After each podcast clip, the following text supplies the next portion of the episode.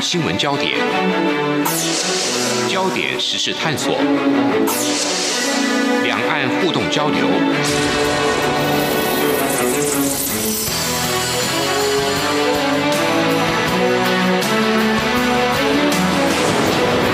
请听黄丽杰制作主持的《两岸 ING》。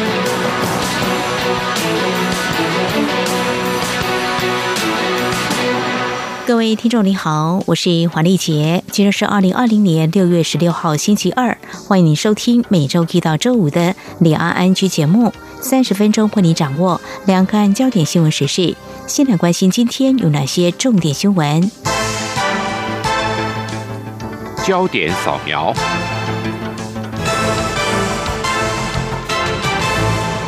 中国首都北京市十一号起爆发俗称武汉肺炎的二零一九年冠状病毒疾病 （COVID-19） 本土疫情。截至目前，新增确诊病例已经达到一百零六例，而且扩散到市内九个行政区，只有七个区没有传出疫情。这波疫情到目前为止已经跨省传染到辽宁、河北与四川。北京市政府官网今天发布，中共北京市委书记蔡奇昨天主持会议，要求严控高风险人员离京，已经出京的要及时通报当地，防止疫情扩散。从严加社区防控工作，加强集中医学观察点管理，做好学校防疫工作。公车、地铁要控制满载率，乘客要佩戴口罩。卫生福利部今天公布二零一九年十大死因统计，恶性肿瘤也就是癌症，连续三十八年位居死因之首，夺走五万人性命，平均每十分钟二十七秒就有人因为癌症死亡。癌症排名以肺癌、肝癌、大肠癌居前三位。共军机近期频频侵犯台湾西南方防空识别区，空军司令部今天表示，一架中共歼实行战机上午短暂进入台湾西南空域，除了广播警告外，空军空中侦巡机也全程掌握，积极驱离。根据国防部的公开记录，上次有攻击侵犯台湾防空识别区是六月十二号，是一架中共运八机进入台湾西南空域。媒体报道，外交部律定驻外人员名片格式，规定使用国旗、国徽、梅花、外交部部徽等图案。由于会同意使用台湾，引发议论。对此，行政院发言人丁仪明今天表示，并会限制驻外人员名片使用台湾，包括华航名称、护照样式与驻外人员名片样式等涉及国家整体事务以及各部会对外业务，行政院将组成专案小组处理。待跨部会讨论之后再行定案。立法院将在六月二十九号召开临时会。台派联盟今天呼吁立法院将护照条例第七条修正草案及华航去中国化提案排入临时会的议程，避免台湾被误认为中国的窘境，并进一步突破中国对台湾的外交封锁。日本石原市议会将提案将钓鱼台列屿改名为登野城间阁。不仅宜兰县议员提议要在七月七号发起保钓行动，赚点渔船前进钓鱼台，国民党也邀蔡英文总统一同登岛宣示主权。对于钓鱼台再起争议，蔡英文总统今天表示，政府立场很清楚，就是钓鱼台是中华民国的领土及主权范围所及。对于与我国有领土争议的国家，则是采取搁置争议、共同开发的立场。政府除了会坚持主权，也会注意区域的和平稳定。股市今天开高走高，电子、船产与金融同步走阳，指数上涨两百零五点三八点，中场收在一万一千五百一十一点六四点，收复五日十日线，成交金额新台币一千八百零三点九六亿元。国爆发新一波俗称武汉肺炎的 COVID-19 疫情，引发全球第二波疫情再起的疑虑。机械工会理事长科巴西今天指出，第二波疫情对经济带来的新的打击。不过，全球已经有防疫经验，相信疫情应该不至于失控。而当前疫情已经让客户下单模式改变，目前只能够先努力让今年产值打平，能否正成长仍旧难以预测。武汉肺炎冲击全球观光旅游，民进党立委何志伟等人今天举行座谈会，讨论国际安全旅游方针与做法。出席的日本台湾交流协会新闻文化部长松原一树表示，最近有很多关于日本入境松绑名单的报道，日本还在讨论中。加入要开放边境，他希望台日能够彼此互相开放。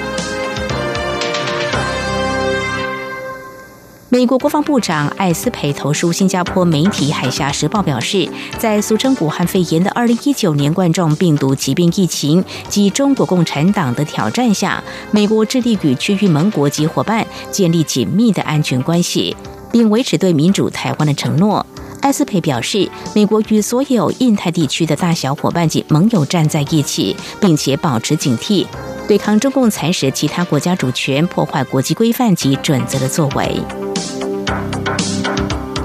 美国运输部十五号表示，美国和中国已经同意每周各有四个航班往来。这样的做法渴望缓解双方因为俗称武汉肺炎的二零一九年冠状病毒疾病疫情而导致的紧张关系。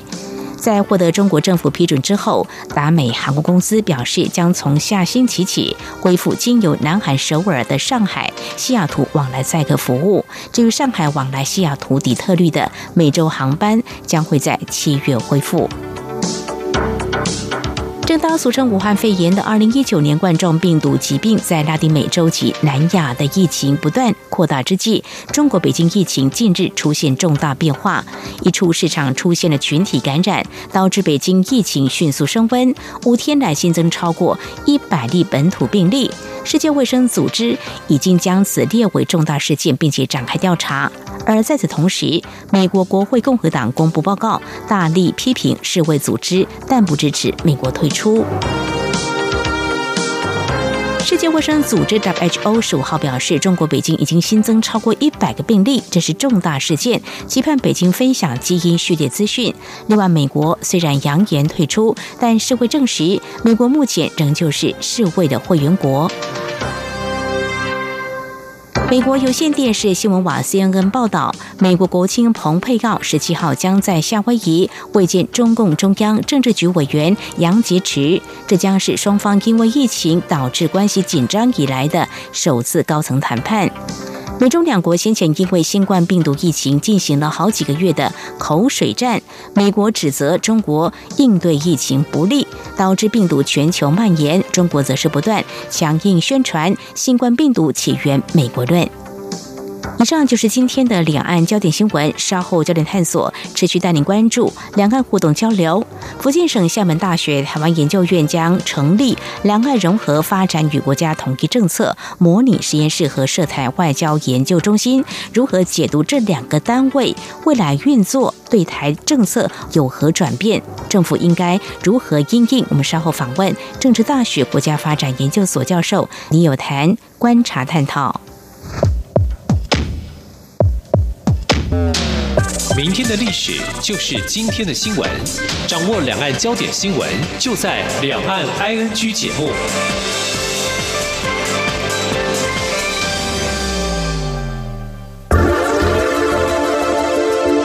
最热门的新闻，最深入的探讨，焦点探索。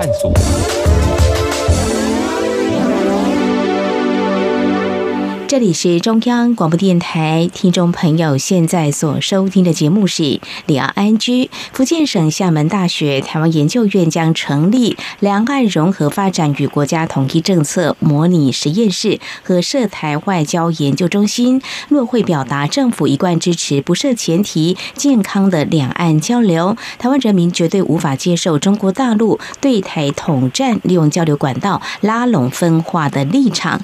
如何解读中国大陆？陆对台政策，还有政府该如何应应。我们在今天访问政治大学国家发展研究所教授李友谈，观察探讨，非常欢迎李教授，您好。啊，您好，呃，大家好，教授，首先先请您说明中国大陆对台研究机构哦，在对台工作决策到底扮演哪些角色，又可以发挥哪些功能呢？大陆是有非常多涉台研究单位了，嗯，最著名的当然就是厦大的台湾研究院了，它已经成立了四十年，嗯，那我是大概是二十年前就跟他们有来往，而且跟他们很熟。他们有几个，我觉得就朋友来讲，真的是好朋友。嗯，包括这个陈先才，呃，我到厦大去就见到他了。嗯，当时我去东北的时候，他都特别帮我安排朋友接待我，我跟他有长期的互动。他来台湾呢，也住过我一个家。也刚好那时候有一个空房子，他也住那边，诶，所以我跟他真的非常熟。哦，所以应该就是学术方面的交流，但是也因为这样交了朋友就对了，表示说我们在这个互动交流非常的频繁啦，这种学术上的研讨，对不对？对对，都是因为我研究领域是政治嘛，所以我跟政治方面当然就最熟，就政治研究所。啊，那他们现在院长李鹏，那前任院长刘国生，啊，前任呃那个所长，现在副院长，那些我都呃很熟，甚至于大概十年前吧，他们也邀请我过去那边跟他们。整个院的同仁去龙岩啊，就客家那地区哈，跟他们呃三天两夜在一起旅游、交谈、交流了。嗯，是，我可以说是跟他们非常熟啊。这些朋友我也觉得实在是呃人都是非常好。嗯，但是他们今天做的研究部分，说实在的，他们不是只有这一次成立这个中心，而是他们长期以来对台的研究都有他们框框。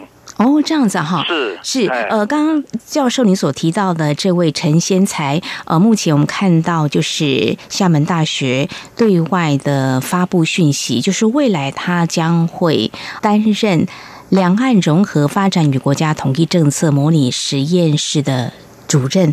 啊，这个未来呃，他们的研究方向，我们也可以来做进一步的了解。所以，在中国大陆对台研究机构，在整个中国大陆对台工作决策，应该是扮演相当重要的角色，因为大家要彼此互相了解，才能够有一些政策的制定跟推动，是吗？是，而且他们这个单位哈，在马英九执政期间，他们可以说全面来来台做呃实地蹲点研究了。在台北都，他们都还有住下房子啊，啊，北中南东甚至离岛，他们都常常跑来跑去，而且他们长期以来都有驻点在台湾的，不是只有呃首长院长来，而是他们的研究生、研究员，那他们几乎随时都保留一些人在台湾做研究了。而且他们对台湾研究是非常的细、非常深入了，比如说像。啊，陈先才他就做民进党的研究，专门做民进党研究了。嗯，那说实在的，就作为朋友来讲，我觉得像陈先才，我跟他是非常好的朋友了。嗯啊，做人也是非常的好哈。那但是呢，没办法谈。说实在，那个交流对我来讲，我跟他交流，我是觉得他知道我是坚持自由、民主、人权。嗯，啊，因为我的研究领域就是民主化。那我的研究领域有一个非常重要的发现：人类历史到现在。自由民主国家之间从未发生战争，嗯哼，所以我的看法是，两岸是意识形态无法避免的对抗，也就是说，中共的集权专制跟台湾的自由民主制度本身有本质上的冲突，嗯哼，所以两岸只能控制冲突，不可能完全避免冲突，嗯哼，好，他也知道我这个概念是，但是他可能没办法呃讲什么，因为。中共它的政策定下来就是要一国两制统一台湾，要设定要怎么去统一台湾，甚至于现在要模拟 AI 人工智慧大数据模拟说的统一台湾以后的情况是怎么样。嗯，那么这些部分我个人是感慨很深呐，因为我觉得他们都好朋友，他们也势必要在那个院里面要想尽办法，要看看怎么去做一些前瞻性的研究，配合党中央政策做一些。前瞻性的规划，包括组织架构的调整，包括研究的重点，因为他们还要跟其他涉台单位抢资源。哦，那 您提到这个厦门大学嘛，哦，就是你比较熟悉，过去有些机会跟相关人员有一些接触，所以中国大陆的涉台研究机构不止厦门大学嘛，在北京那边应该也有。北京有台湾就业有，我也是非常熟的朋友，我叫叫李义湖了，那也是十几年前就认识的朋友啊。嗯我到北大演讲过了，那他前几年都有两岸的文化的这个研讨会，我大概前年以后才没有再去啊。呃，李义湖那边就是台湾就业，那有一个大学也有台湾就业，叫做啊联合大学的。嗯哼哼。那联合大学因为在北京嘛，所以他们都比较硬邦邦了。其实哈，厦大几乎是中国大陆所有研究单位里面最了解台湾的。哦，是因为地缘性的关系，比如说语言比较相近，语言相近，像南方就是闽南语嘛，也通。对，还有他们这个在南方嘛，比较了解民情嘛，民情。所以据说哈，两千年的时候，只有厦大预判陈水扁民进党会当选了。整个涉台单位只有厦大预料到了。如果诚如教授您刚刚提到的，像厦大的对台研究人员，他们会到台湾来这么近距离的做观察，可以了解更贴近民意的取向，可以这么解读吗？是，他们可以非常了解，然后呢，他们也做很多的研究观察，但是他们跟统战单位又不完全一致一样。因为有些统战单位，比如说媒体，像呃南部也有媒体，比如透过香港、透过澳门，他们在台湾就买下媒体，就直接到南部去。有一个叫《公论报》哈，台湾《公论报》，嗯，那个是我很熟的朋友，他是从澳门过来的。嗯，那那个老板我也熟，所以那时候韩国瑜当选的时候，他们已经南部经营很久。我觉得他们至少可以分了三个层次，一层次嘛，一个就是真的是像向心这种情报人员嘛，嗯，啊，第二个就是他外围嘛，比如说媒体嘛，嗯哼，啊，那第三个就是这个学术。研究单位嘛，嗯哼，他们真的比较属于学术研究单位，他们不是在对台湾实际做统战工作，但是他们在做研究，怎么样统战，怎么统一他们的工作。非常谢谢教授您的说明哦，我们也真的可以了解，像你刚才提到，呃，陈先才担纲厦门大学成立一个两岸融合发展与国家统一政策模拟实验室的主任，你提到跟他的交情很深，虽然大家立场。不同，但是呢，大家彼此尊重。不过，他们所做的就是一个学术研究。那么，对于啊，厦门大学未来将成立这样的一个实验室，还有涉台外交研究中心。那么，刚才教授事实上已经有稍微提到，就是说，厦门大学成立这两个单位的研究方向。那么有哪些我们是值得来做进一步的关注的呢？我想在稍后节目后半阶段，我们再继续请政治大学国家发展研究所教授李友台李教授进一步的观察说明。今天的新闻就是明天的历史，探索两岸间的焦点时事，尽在《两岸 ING》节目。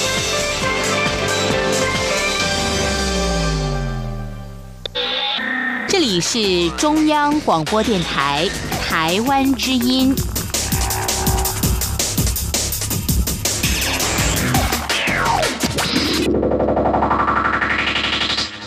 这里是中央广播电台，听众朋友继续收听的节目是李昂安居。我们节目持续访问政治大学国家发展研究所教授李有潭李教授。教授继续要请教您的是，我们刚才提到厦门大学台湾研究院将要成立两岸融合发展与国家统一政策模拟实验室跟涉台外交研究中心。我们先谈这个实验室，它显示对台工作可能有哪些思维跟转变呢？呃，它。刚好配合现在新时代科技的发展嘛，呃，所以他强调人工智慧啊。啊，AI 教学啊，啊，实验教学啊，模拟仿真啊，案例教学啊，用这些方式来做一个平台，来模拟啊，如何统一台湾，然后统一台湾以后会发生什么事情。嗯，所以他这个方针其实就是他一贯不变的政策，就是要和平统一台湾嘛。嗯哼。呃，我在中国大陆交流的时候，也有一个统战部的官员跟我讲过一句话嘛。嗯他说，如果两岸会开战，代表他们统。战失败嘛，他们工作失败嘛。嗯哼哼，他说如果两岸需要用动用武力，那代表他们工作失败嘛。他可能在强调说啊，和平统一是最好的模式嘛。我的感受是，那对啊，那你就意设非统一不可嘛。嗯哼哼，那夏大所做这些事情，他一贯不变的政策就是非统一台湾不可嘛。但是用新的工具就对了。就是现代科技。他现在因为习近平党中央命令一条边嘛，他就要贯彻这个命令。然后他现在发觉说，既然党中央现在已经在做对台统一的这种策略，加紧这个步伐，他就配合这个嗅到这个味道，就赶快设立这两个研究中心，然后就要模拟怎么统一台湾啊，然后统一台湾以后会发生什么事情。是这个大数据资料、人工智慧实验教学。可能会针对一些案例做一些教学的模拟，呃，是未来我们要关注的面向，可能有别于过去展开所谓的田野调查，或去做什么样的学术研究，可能是有别的哦，应该是一个新趋势。另外提到一个涉台外交研究中心，从字眼上来做一些判断，应该就是台湾长期我们在。关注的就是台湾的对外这个部分，包括邦交国或参加国际组织这个部分吗？是不是教授您的观察？他就坚持一中一个中国原则嘛，不造成两个中国一中一台的前提下，要做相关研究课题，然后举办学术研讨会，然后还要赴国外呃参加学术交流，扩大美国、欧洲、日本、新加坡等相关大学和台湾研究智库的联系啊，到后面还有一个包括台湾研究智库的联系，全方位的嘛，那叫就是学术外交嘛，这学术。外交要设定的前提就是统一台湾嘛，不能造成两个中国一中一台嘛。我的看法，这个都是跟台湾现在政策会起冲突嘛。嗯哼，啊，因为台湾不可能接受一国两制嘛，蔡蔡总统已经讲了嘛。是，说是本质上的冲突嘛。那他们要来台湾做这个研究，然后甚至于陈先才说，在台湾的两家媒体都还有专栏。那我就反问，从 A 克法，然后后来的所谓的这个胡茂协议到现在，我都发现他不让台湾对等嘛。那他愿不愿意让台湾去中国大陆那边媒体发表？然后我们主张说，呃，自由民主才可以谈论统统一的问题。嗯哼，两个是一个制度。价值观、生活方式的差异嘛，嗯哼，这个不凸显这个差异，不断的只强调要统一，那这是两岸同胞的福气吗？是他们不愿意面对这个本质上的问题嘛？嗯，两岸的不对等是长期以来的。刚才我们有提到这个一国两制，不只是蔡英文总统表达立场，从最新的民调，陆委会也告诉我们，台湾民意高达九成以上是坚决拒绝一国两制的哦。所以呢，这个政府支持两岸应该是相互尊重、合法有序。交流政策这个立场，陆委会在针对有关厦门大学要新成立这两个单位表达了，其实也似乎是透露出这两个对台研究面向应该是不统战分化的目的哦。那么，在这个两岸民间交流方面，在目前两岸形势之下，不晓得教授您怎么样来看两岸的智库？或是中国大陆对台研究机构在跟台湾互动交流方面，对于你们学者的学术研究或交流，你觉得应该怎么样拿捏？有什么样的建议呢？呃，陆委会呃副主委发言人邱垂正，他也在记者会中表示嘛，他说未来的研究哈，必须在学术交流、言论交流和国家安全中找到平衡点嘛。嗯，啊，我觉得这个概念很好嘛。我们从事社会科学研究都知道，在自由与管制之间如何寻找平衡，是社会科学的本质问题。那我们在国家安全跟自由之间，学术交流自由、言论自由之间如何找到平衡点，这是台湾学者要共同去思考的。另外呢，蔡总统去年就开始强调对等、民主、和平对话嘛，这八个字，今年他的就职演说继续强调这个嘛。我想这是一个两岸交流一个原则嘛。但是除了这，陆委会副主委所强调的，还有我们蔡总统所揭示的这个原则之外，我更喜欢强调，学者们应该要共同面对一个议题，不能逃避，那就两岸价值观、制度与生活方式的差异。嗯，也就是说，中共是集权专制的体制，台湾是自由民主的体制。嗯哼，我们民意是由下而上的，我们有公民社会的政党，不是骑在人民头上的。而中共是一党专制、党国权贵资本主义、一党集权专制的统治，由上而下来命令贯彻。台湾是多元、开放、自由，中共是一条边管制，所以这两边本来就非常大的差异嘛。所以这种差异如果继续存在，那两岸应该继续做这种交流、跟做这种探讨嘛？还是要持续做交流探讨嘛？对不对？才能够彼此。有了解嘛？如果说把门都关起来，那就各走各的路。如果说以某种情况做假设，就变成这样喽。是，所以我觉得说哈，现在因为说是两岸关系也是在国际关系之下变动啊。嗯，现在全球的局势已经是形成一个，这是我两三年就开始强调，要组建全球自由民主对抗中共集权专制的扩张啊。美国现在因为三件事情嘛，中美贸易大战、疫情，还有香港反送中、中共制定港版国安法三件事情情况之下，美中正在做较量嘛，所以两岸关系也一定在这个大架构之下嘛。那中共无声的入侵，还有这个“一带一路”也好，或者它的基层专的扩张，它是非常绵密的嘛，不断的在扩张嘛。现在的全球自由民主国家的倒退，从去年八十六个又降低为现在只剩下八十三个，原来最高九十个，现在八十三个，自由民主国家在倒退嘛？这都是因为中共集权专制扩张嘛？是教授，这个国际形势的确有出现新的变化，我们应该要有新的认知哦，跟体认，怎么样来面对目前的两岸关系，应该都会多少受到一些牵动。在这样的情况之下。所谓的中国大陆对台研究，还有我们台湾对中国大陆的了解，目前在这样的一个情况之下，你觉得我们还是要有某种程度的拿捏，一定的交流互动？您的看法是？呃，我赞成要还是要交流，嗯，但是呢，也要凸显两岸的差异。学者交流不能将这个掩盖掉，也就是说，两岸的差异在哪里？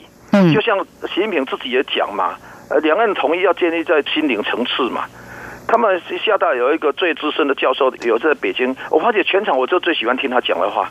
他已经八十几岁退休了，讲的非常好。嗯，那个教授所讲啊，他就引用习近平所讲：两岸要统一、要交流，一定要心灵层次、内心契合。那你不将两边的差异凸显出来，怎么去契合？你把它盖在那一边，就像我刚才所讲的，我认识这些朋友，陈先才也好，或者他其他的那个呃中国大陆我认识的那些朋友也好，他们都知道，但是他们不敢讲。嗯哼，呃，所谓的我们可以想象这样的场域场景，就是辩论两方正反两极，也要有机会交锋，然后谈自己的观点或是所持的立场，也才有机会了解或者是沟通交流，可以这样做比喻吗？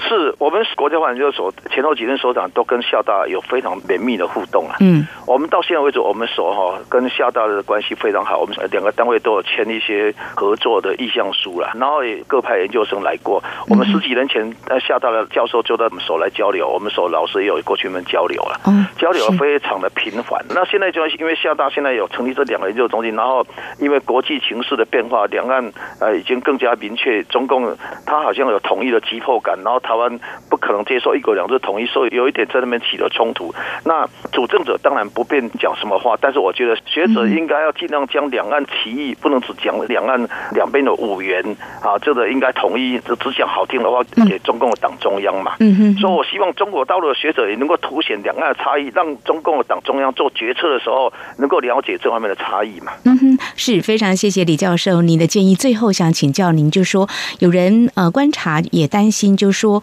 在蔡英文总统上任之后，两岸的交流互动似乎相较以往没有那么频繁了。不过，就学术交流这个部分来看的话，你们是不是还是维持一定的互动交流呢？呃，我们个别有一些人说比较害怕。说实在的。这几年有两三个呃民间人士或者是学者被那边啊关了，产生了那个寒蝉效应，有很大的压力了。是是。那像我的好朋友曾建元，呃，早就在台胞证都被取消了。嗯。那我自己是都还有台胞证，中国大陆也从来没有拒绝过我了。嗯。但是我要去，我周围的亲友也都会就有压力了。嗯。所以中共的集权专制所造成的那种白色恐怖能量压力，我想台湾的学者也感同身受了。嗯嗯。那这。这种情况之下，愿意去交流或敢去交流的已经越来越少的情况之下，两岸真的更要珍惜有些人愿意在做这种交流。那么，这个交流本身如何降低敌意，如何增加互信，如何增加彼此了解，求同存异啊，求同化异。如果化异化不了，那正是摆在那边，共同认定两岸有很大的差异。嗯哼，那香港一国两制已经产生这么大问题，中共难道？一直还要用一国两制来统一台湾吗？嗯我觉得他应该要勇敢面对这个事实嘛。是是，非常谢谢教授您语重心长的呼吁，也希望中国大陆能够正视目前的两岸情况哦。好，我们在今天呢非常感谢政治大学国家发展研究所教授李有谈，针对中国大陆厦门大学台湾研究院将成立两岸融合发展与国家统一政策模拟实验室，以及涉台外交研究中心，来解析中国大陆对台工作转变，台湾又应该如何应应两岸情势变化，提供您的观点。非常谢谢李教授，谢谢您。